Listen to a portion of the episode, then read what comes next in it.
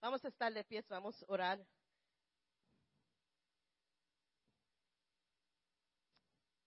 Padre Santo, te damos gracias por tu presencia. Te damos gracias por que tu espíritu se movió tan libremente y tan precioso en esta tarde, Señor. Y ya hemos recibido bendición, ya hemos recibido de ti. Ahora queremos recibir palabra de ti, Señor. Señor, habla a nuestras mentes, a nuestros corazones. Y ya estamos preparados para recibir de ti. Ya nuestro corazón está preparado y nuestra mente, Señor. Señor, te pido, Señor, que en esta tarde tú seas el que hable, Señor. Que sean tus palabras, Señor. Que sea tu voluntad, Señor. Y que todo que se hable, Señor, sirva para edificar tu pueblo, Señor. Te pedimos esto en tu nombre. Amén. Amén. Puede sentarse. Vamos a seguir hablando de la se Jackie, what is series again? Serie de Aún yo. Y hoy vamos a empezar a hablar de Moisés. Y muchos sabemos la historia de Moisés porque es una historia que, si ustedes fueron a la escuela dominical, fue una historia bien popular que siempre hablaban de Moisés y nos enseñaban de Moisés. So, muchos sabemos la historia. Pero antes de, entrar a Moisés, yo quiero irme un poquito más atrás, antes del nacimiento de Moisés. Y quiero hablar de la situación que estaba presente antes que Moisés hubiese nacido. Y en ese tiempo en Egipto, ya José y su hermano y sus hermanos ya habían muerto, ya ellos no tenían poder en Egipto, ya e, lo que ellos habían hecho en Egipto y la posición de poder que José había tenido en Egipto ya no existía porque él había muerto, pero sí existía el pueblo israelita, porque había muchos descendientes de esa familia que ya habían ocupado el sitio, la nación de los egiptos. Después que pasan unos par de años, otro faraón se, se hace a cargo y es rey de Egipto. Ahora, este hombre que tomó posición de rey y líder sobre Egipto, él no tenía conocimiento de lo que José había hecho. No tenía conocimiento de cómo José llegó ahí, cómo él trabajaba, cómo el otro faraón le dio posición de liderazgo en Egipto. So, él no tenía ese conocimiento. So, cuando él cogió la posición de rey de Egipto, lo que él vio en su nación fue una nación de Egiptos que estaba popular, populada por los israelitas. Y él mirando a su reino, lo que él se da de cuenta es que ellos eran más de lo que de los egiptos. Y él se pone a pensar, si vamos a la guerra, si uno de nuestros enemigos le da la gana de atacarnos a nosotros y los israelitas se unen a nuestros enemigos, hasta ahí llegamos. Porque nosotros no somos suficientes de poder pelear con un ejército del enemigo de nosotros junto con los israelitas. No podemos, la batalla, eh, eh, eh, ya vamos a perder la batalla antes de empezarla. So él dice, tenemos que formular un plan para evitar que esto pase. So él llama a, sus líderes y dice, miren, ya nosotros vemos que los, los israelitas se están multiplicando a las millas. Pero si le hacemos la vida a los israelitas imposible, la vida dura, eso va a limitar la multiplicación de ellos. So él pensó, vamos a esclavizarlos, vamos a hacerle la vida imposible, vamos a darle trabajo que humanamente es imposible para ellos terminar, pero no le va a costar otro remedio que terminarlo. Vamos a limitar la comida que le demos para que así ya estén débil. Y vamos a hacer lo más posible para que ellos estén cansados, no se multipliquen, se mueran trabajando, no, tienen alimenta no están alimentados, están abusados, maten unos cuantos con el abuso. Y así vamos a limitar esto. Gran plan se cree él. Pero él está bregando con pueblo de Dios. Él no está bregando con gente cualquiera. Y el plan de él se, creyó él y, los que estaban, que, él le dio la orden, pero no trabajó. Años, o mejor cogió años porque yo estoy segura que para ver resultados tuvo que coger par de años en ese plan, en esa situación. Pero vio que todavía los israelitas se estaban multiplicando, que eso no paraba la generación, que eso no paraba a, los israelitas a seguir adelante. Sí estaban sufriendo, sí se le hizo la vida a veces imposible, pero todavía ellos estaban moviéndose adelante, porque ellos no estaban en el plan de Faraón, ellos estaban en el plan de Dios. Y ese fue el plan que ellos estaban. So, cuando uno está en el plan de Dios, aunque el diablo tenga su plan y nos haga sufrir, porque no vamos a decir, porque si Dios tiene un plan para nosotros, y el diablo tiene otro plan para nosotros, no quiere decir que cuando el diablo empiece con su plan que no nos va a afectar a nosotros, que no nos va a tocar, que no vamos a sufrir. Sí vamos a sufrir. Pero lo que tenemos siempre que tener en mente es que eso no cancela el plan que Dios tiene para nosotros. Sí, habrá tiempo que vamos a estar doloridos, habrá tiempo que no queremos seguir, habrá tiempo que estamos este, enfermos, hay tiempo que nos sentimos deprimidos. Pero el plan de Dios sigue. Y a los israelitas así fue que pasó.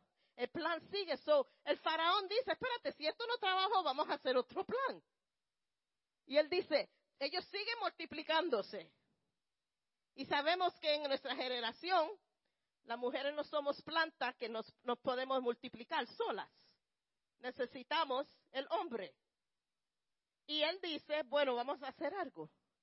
Cada niño que nazca cuando las parteras, yo no sé si lo dije correcto, me apunté una. Cuando ellas vayan a ayudar a las mujeres hebreas a dar la luz, cuando sea varón, ahí mismito mata el niño. Bueno, las parteras temían más a Dios que el rey de Faraón. Y yo estoy segura que cuando Faraón da esa orden, las parteras hacen un powwow, un meeting, y dicen, ¿ustedes oyeron lo que dijo Faraón? Yo no sé de ustedes, pero yo le tengo más miedo y reverencia a Dios que le tengo a el hombre. Yo no voy hasta la contra de Dios. Mejor estoy en contra del rey de Faraón. Y eso es algo serio, porque en esos tiempos no obedecer una ley de un rey, el resultado era muerte sin, condición, sin preguntas, that's it. So ellos, ellas sabían lo que le esperaba a ellas, no obedecer la orden que el rey de, el rey de Egipto, el faraón, había hecho. Bueno, el faraón ve, espérate, pero esta muchacha todavía, yo todavía estoy viendo que esto, esto no para. Yo estoy viendo varoncitos que están corriendo por ahí, yo estoy viendo niños que están por aquí y le dice a los líderes, tráeme, tráeme acá estas parteras. Ahora, si yo fuese sido una partera, a mí ya las rodillas me estuvieran haciendo así, yo estuviera con vómitos, yo estuviera en crítica. O que ya sé que lo que me espera que no es, es algo bueno. Mami, ayúdame. Pero las parteras se presentaron al rey y le dice, espérate, el mandato que yo le di a ustedes fue que cuando ustedes vayan, ellas estén dando a luz, ustedes maten al niño. Ella dice, espérate, usted, usted no, se no conoce a esas mujeres hebreas. Ellas no son como las mujeres de Egipto. Cuando nosotros nos enteramos que ellas están preparadas para dar a luz, cuando nosotros llegamos ahí, ¡pam! Ya el muchacho está ahí. No nos dan ni tiempo a llegar. El rey dice, oh, así es la cosa. Ok. So, el plan A del rey no trabajó. Plan B al rey no trabajó. Otro plan se, se creó, formulated. El rey. Y le dice, ok, ella está en luz tan ligero que no da tiempo a matar al niño. Yo doy la orden que cada varón que nazca de los israelitas, los soldados tienen el derecho de coger este niño y tirarlo en el río Nilo. Yo me imagino el dolor, la tragedia que eso tuvo que ser. Porque yo estoy segura que si un padre y una madre están con un niño que aman y viene alguien a hacerle daño, ellos van a, hacer algo para proteger a ese niño. Y yo me aseguro que los soldados tuvieron que aguantar y quizás hasta darle a los padres. Y esos padres ven a ese niño ser tirado así en el aire y caer en el río y irse con la corriente y no poder tirarse en la agua para rescatar su hijo. Imagínense los gritos y el llorar de, de, esas madres y el dolor intenso de esas madres de ver eso. Y vamos a imaginar una, una, una mujer quedar encinta sabiendo las condiciones que le esperaban si, cuando daba a luz si era varón.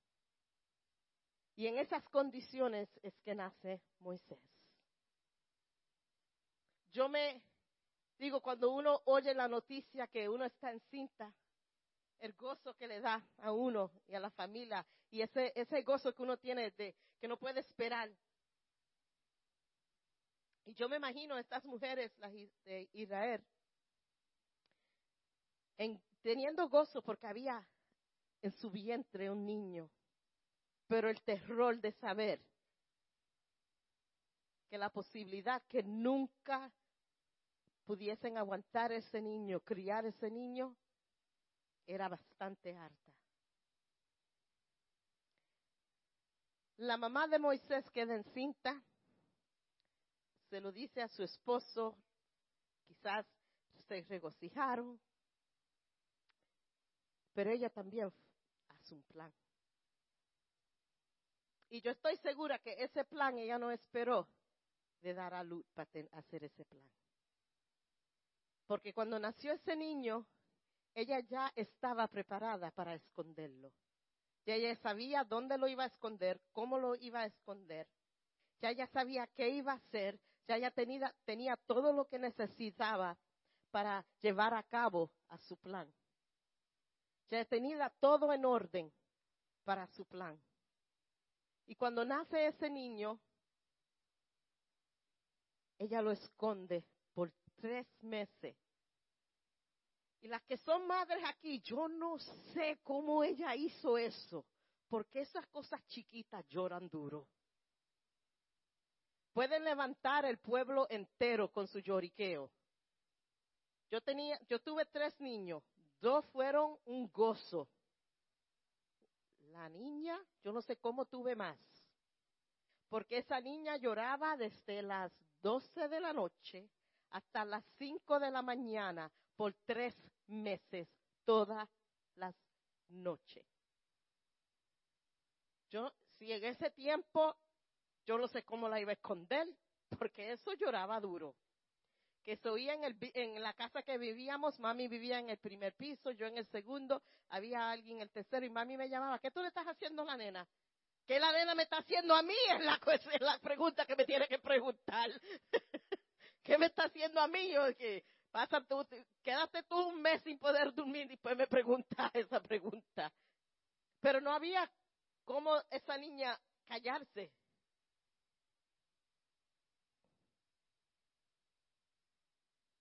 Pero Dios está envuelto. En Éxodo capítulo 2, en los primeros dos versículos, cuando habla de Moisés, habla ya desde el principio que él dice, y nació Moisés, un niño muy especial.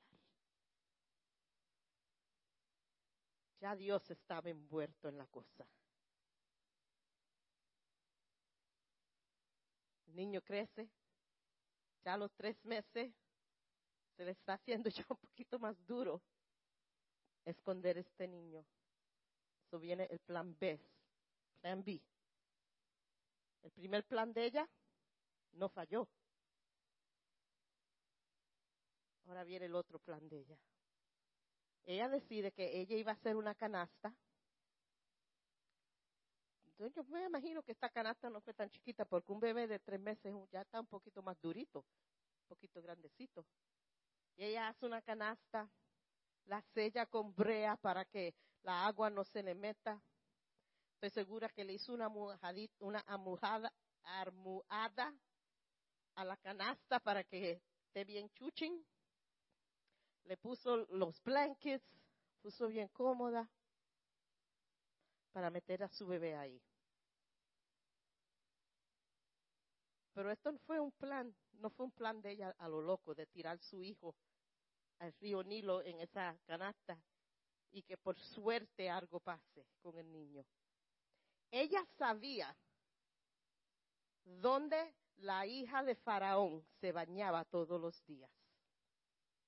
ella sabía en la esquina del río que ella iba, dónde iba con sus siervas, a a qué hora del día iba, y ella iba con su canastita con su bebé para ver si lo, e, ella podía eh, estar ahí al mismo tiempo con su bebé y poner su bebé ahí. Ahora, ella no pone el bebé en la corriente del Nilo. Ella pone el bebé en las en los juncos del río. Dos palabras, Jackie, te dando cuenta. En los juncos del río pone la canasta que esos juncos lo que hacen es van a aguantar la canasta para que no se vaya con la corriente. Así no se mueve. Y esos juncos tuvieron que ser altos porque entre medio de esos juncos era que la hija de Faraón se bañara para que nadie la pudiera ver. So, esto eran grandes, eran altos que salían del río. Y ahí ella pone su canasta, pero no, todavía no deja la situación que sea por chance. Le dice a la hermana, vete y escóndete y vela esa canasta. Y vela esa canasta hasta que la hija de Faraón se vaya a bañar. Y ella se va a su casa. Y yo me imagino que ella en su casa estaba orando. Porque yo sé poner un bebé así, en una situación que en realidad es peligrosa. Ella está, eh, yo me, yo me pongo en su lugar como madre. Y estaba orando, Señor, protege a mi hijo. Señor, que cuando la, la, hija de Faraón encuentre a mi hijo, que ella lo vea bello y, lo quiera y no le haga daño a mi hijo. Protege a mi hijo. Y cuando la hija de Faraón va a bañarse, se da de cuenta que hay una canasta. Y le dice a su sierva, vayan y búsquenme esa canasta. Y cuando abre la canasta, ella se volvió loca con ese bebé. Porque ella, ay Dios mío, yo me imagino que encontrar un bebé así, y yo me imagino que él era cute, y vio a ese bebé, y dice, ay, qué chuchín, qué lindo. Se enamoró de ese bebé. Y sale la, la hermana corriendo y le dice, veo que encontraste un bebé, tú quieres que yo te busque a alguien que pueda alimentar ese bebé, que pueda ayudarte con su bebé. Ahora, ¿se recuerdan? En esos tiempos no había fórmula, no, iba, no, había Similac, no había Infamil. Tú tenías un baby, la única cuestión que tú tenías was breastfeed. Y la hija del rey no tenía hijos, no podía, no tenía la capacidad de hacer eso. So, la hermana dice, yo puedo encontrar una mujer de, de los israelitas que puede cuidar de ese bebé y puede darle alimento. Y la hija, y la, la princesa le dice, ok, Vete busca. Ella trae a su mamá, la mamá de Moisés. Y por la primera vez en el mundo vemos el programa de WIC en acción. Porque la princesa le dice a la mamá de Moisés, tú vas a criar a este niño, tú vas a darle pecho a este niño y yo te voy a pagar por cuidar a este niño.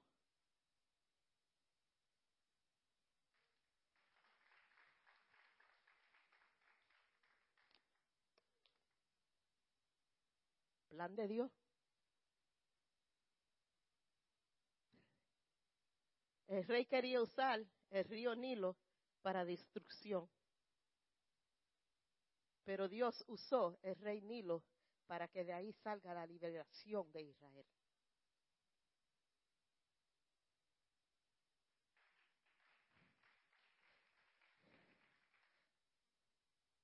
Hermano, no se desanime.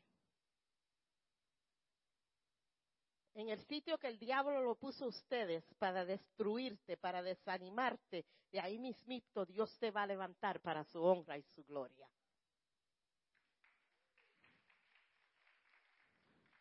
De ese mismo sitio va a salir tu liberación. De ese mismo sitio tú vas a ver tu restauración. Donde el diablo quiso ponerte para destruirte, Dios lo está usando para levantarte, para restaurarte de ese mismo sitio que Él te puso para destruir tu vida, Él poco a poco te está poniendo aquí y esta parte va aquí y esto va aquí y está construyéndote en una nueva persona, en la misma tormenta que el diablo está usando para destruirte. Su hermano, no se ponga a decir, yo me voy a, aquí es que el diablo me tiene, me voy a quedar aquí. Hermano, yo soy un fan del boxeo. Y una cosa que a mí me cae mal, que me, yo me atribulo cuando estoy viendo los boxeos, es cuando un boxeador no se levanta y no se cae a puño al otro y se deja que le den. Eso a mí me pone que a veces después tengo que orar, Dios mío, espérate, perdóname, pero es que este zángano no está dando para atrás. Eso a mí me atribula. Y si hay alguien al lado de mí, yo le digo, pero mira, él no le está dando. Nadie se sienta al lado de mí cuando hay pelea porque su pastora es un poquito violenta. Oren por mí, hermano. Pero eso a mí me cae tan mal que teniendo la capacidad de darle un puño, de defenderse, se quedan bailando al lado de ellos y dándose para atrás y, y, y, eh,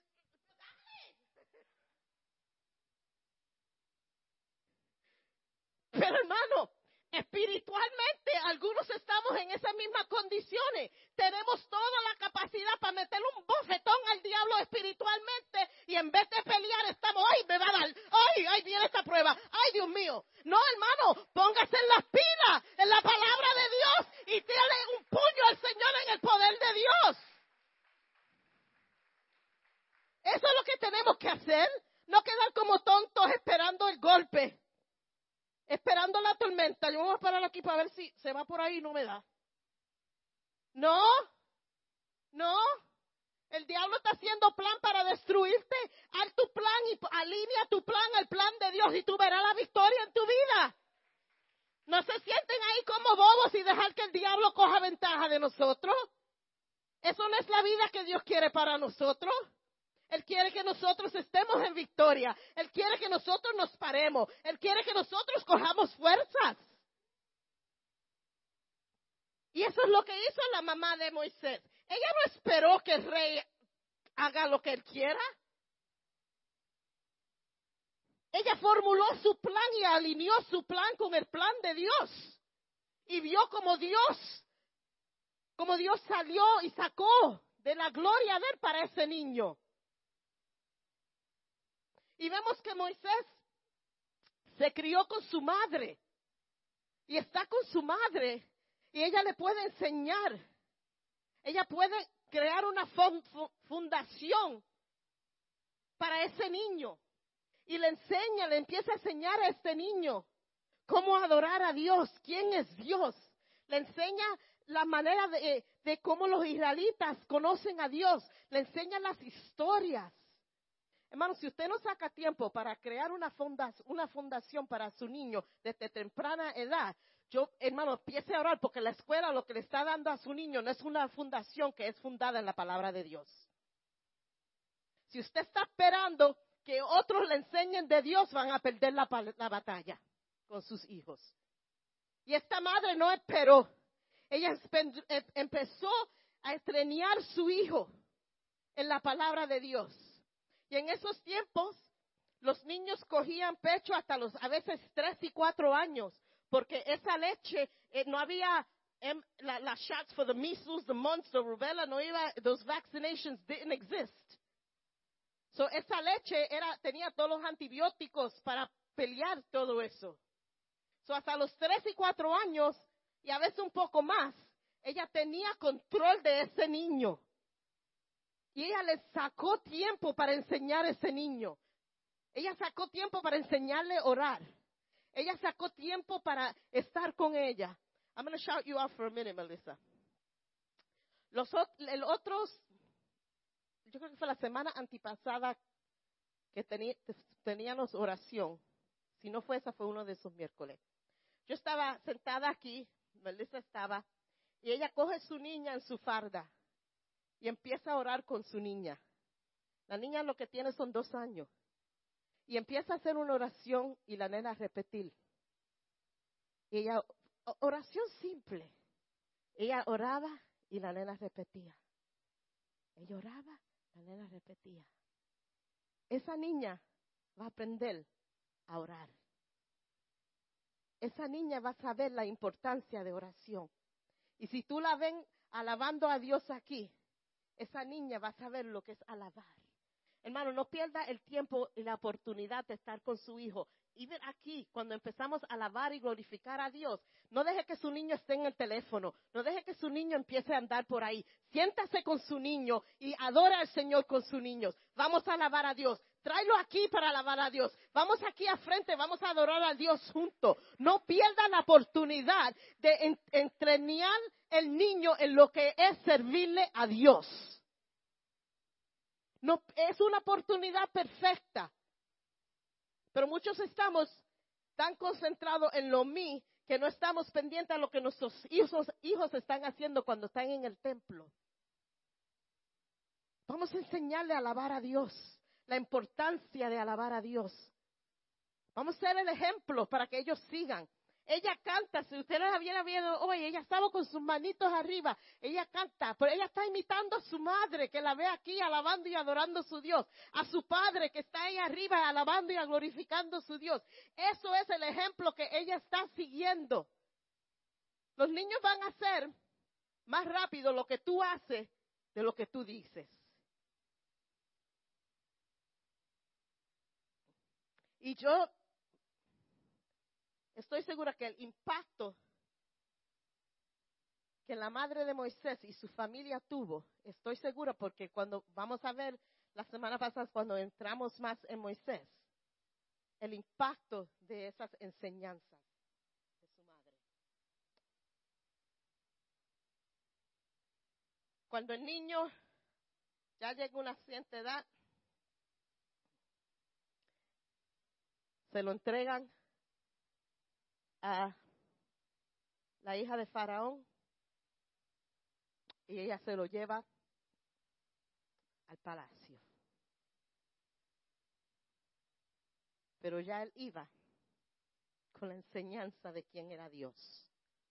Ya él iba con la fundación del conocimiento de quién él era. Y en esos años ella nada más tuvo a Moisés máximo cinco años. Y de cinco años a la edad de cuarenta años, el palacio era el que tenía autoridad sobre Moisés.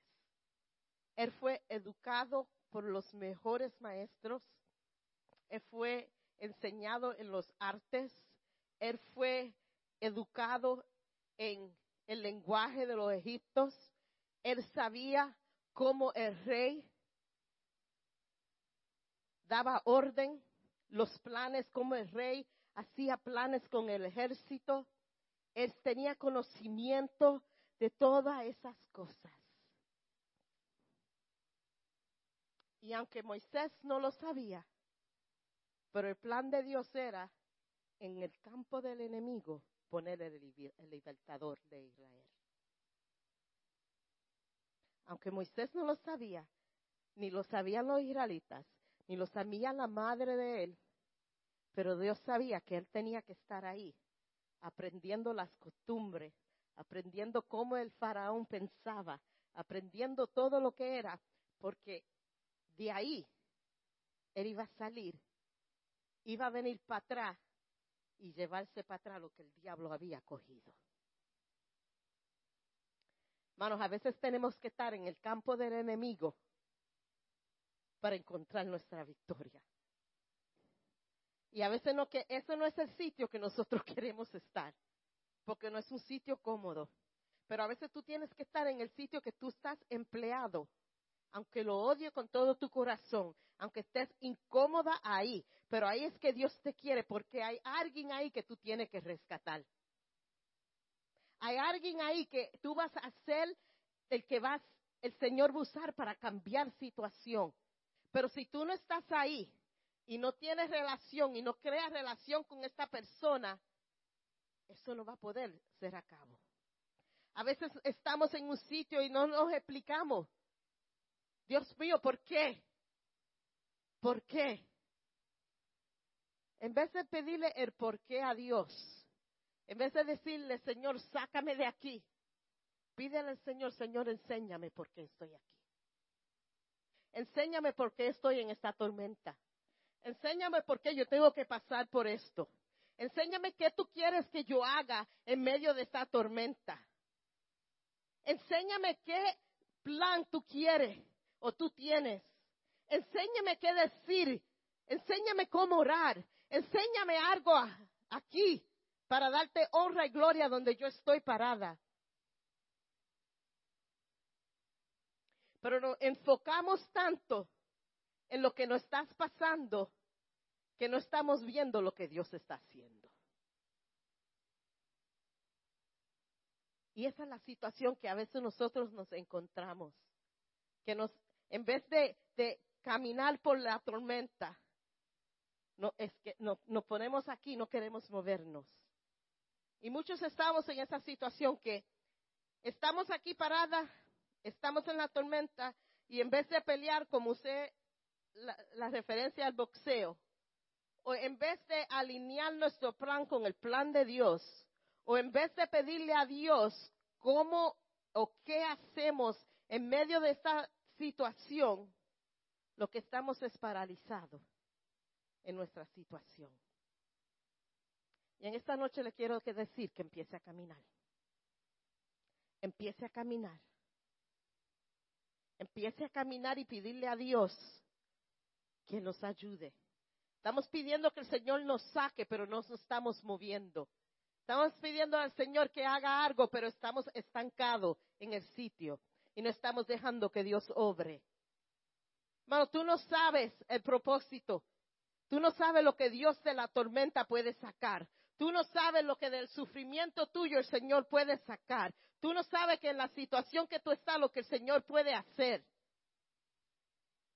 Para el propósito de Moisés llevarse a cabo, él tuvo que estar años en el campo del enemigo.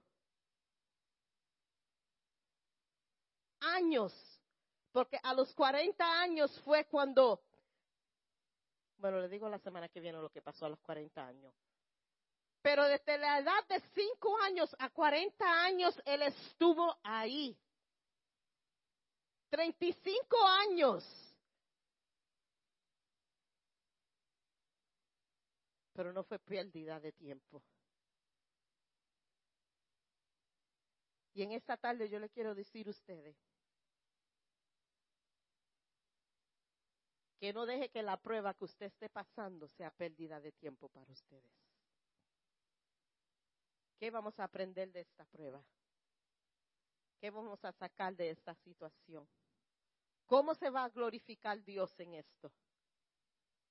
¿Cómo nos vamos a mover y salirnos de esto? ¿Qué es lo que Dios me quiere enseñar aquí? ¿Dónde es que Dios quiera que yo me mueva? ¿Qué es lo que Dios está esperando de mí?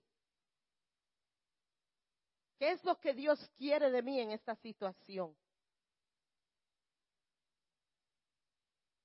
Pídele al Señor que le empiece a enseñar qué es el próximo paso que tú estás.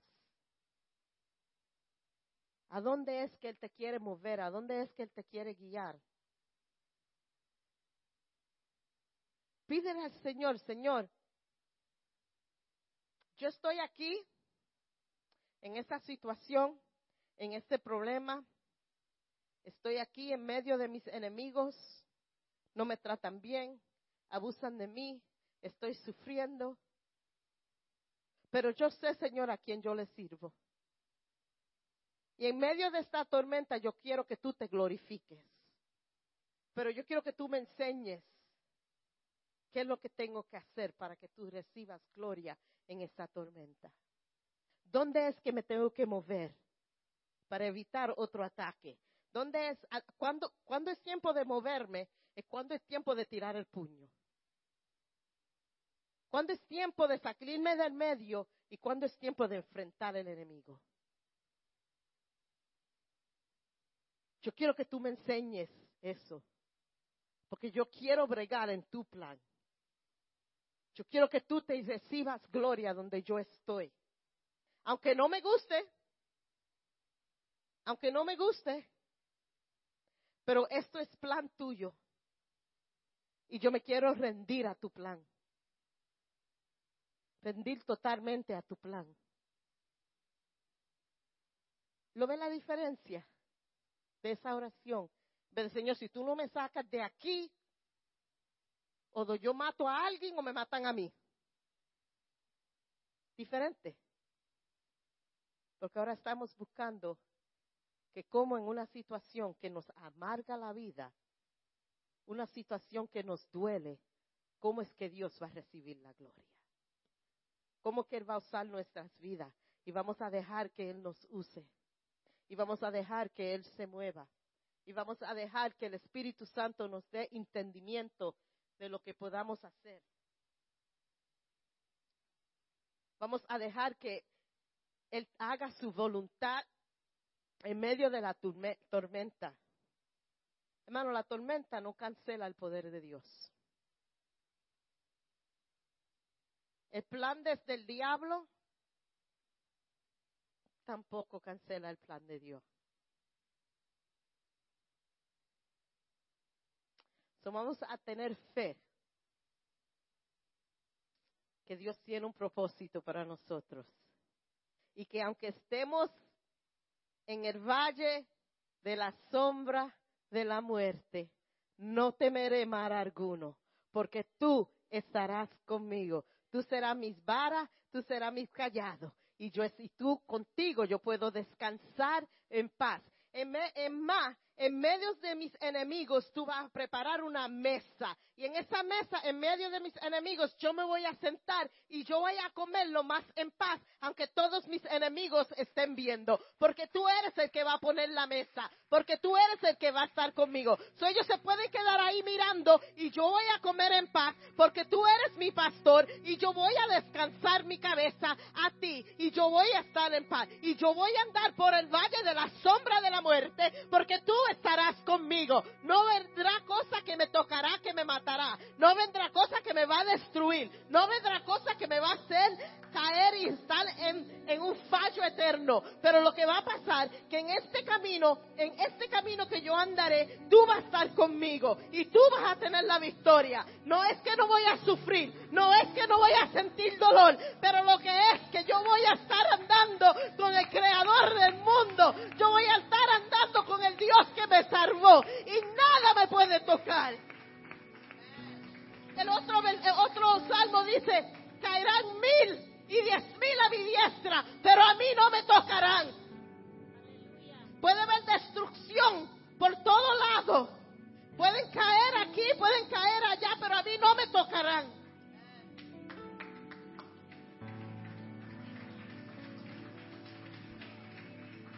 Y esa es la fe que nosotros tenemos que tener. Ese es el poder que nosotros tenemos en medio de la tormenta. Eso es lo que nos da fuerza a nosotros a poder decir, yo voy a estar bien. Quizá sí voy a llorar, sí me va a doler, sí voy a sentir dolor, pero yo voy a salir bien de esto. Yo voy a estar bien. Y Él va a recibir honra, y Él va a recibir gloria. Y eso es lo que tenemos que tener en mente. Y en esta tarde solamente le quiero decir que si usted está en medio de la tormenta, camina hacia Dios. Empieza a caminar y no dejar que el diablo estanque su vida. Empieza a caminar y poner sus ojos en Dios. Empieza a tener confianza en Dios que en esta situación que te está rompiendo el arma, que Dios está en control. Que Él tiene la solución. Que tú vas a tener la victoria. No dejes, no dejes que el enemigo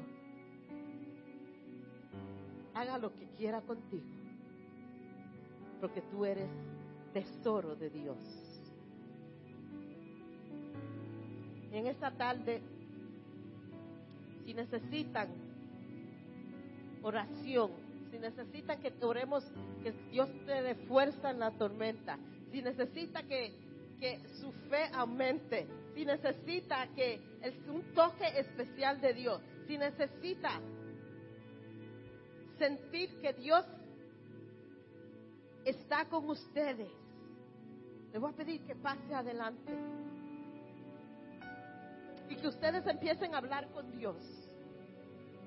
Que ustedes em, empiecen una conversación con Dios. Que todo, todo lo rinden a Dios y le digan a Dios que le dé fuerza, que le dé fortaleza, que en el medio de la tormenta que le dé gozo.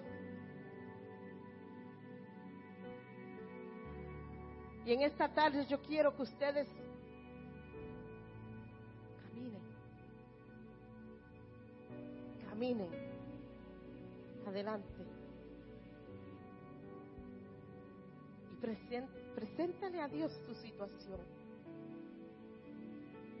Preséntale a Dios lo que, el miedo, la duda. Preséntale a Dios la situación.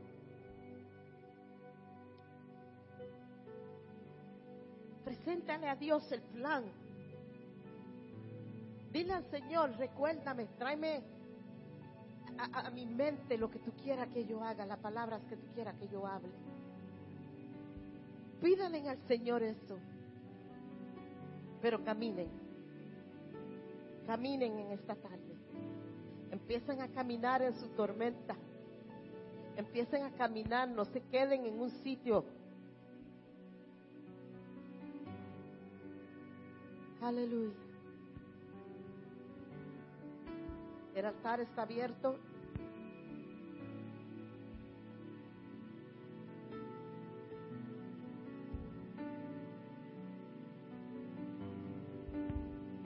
Señor, te damos gracias por tu palabra. Padre, te damos gracias porque tú eres el Dios fiel y todopoderoso. Te damos gracias, Señor,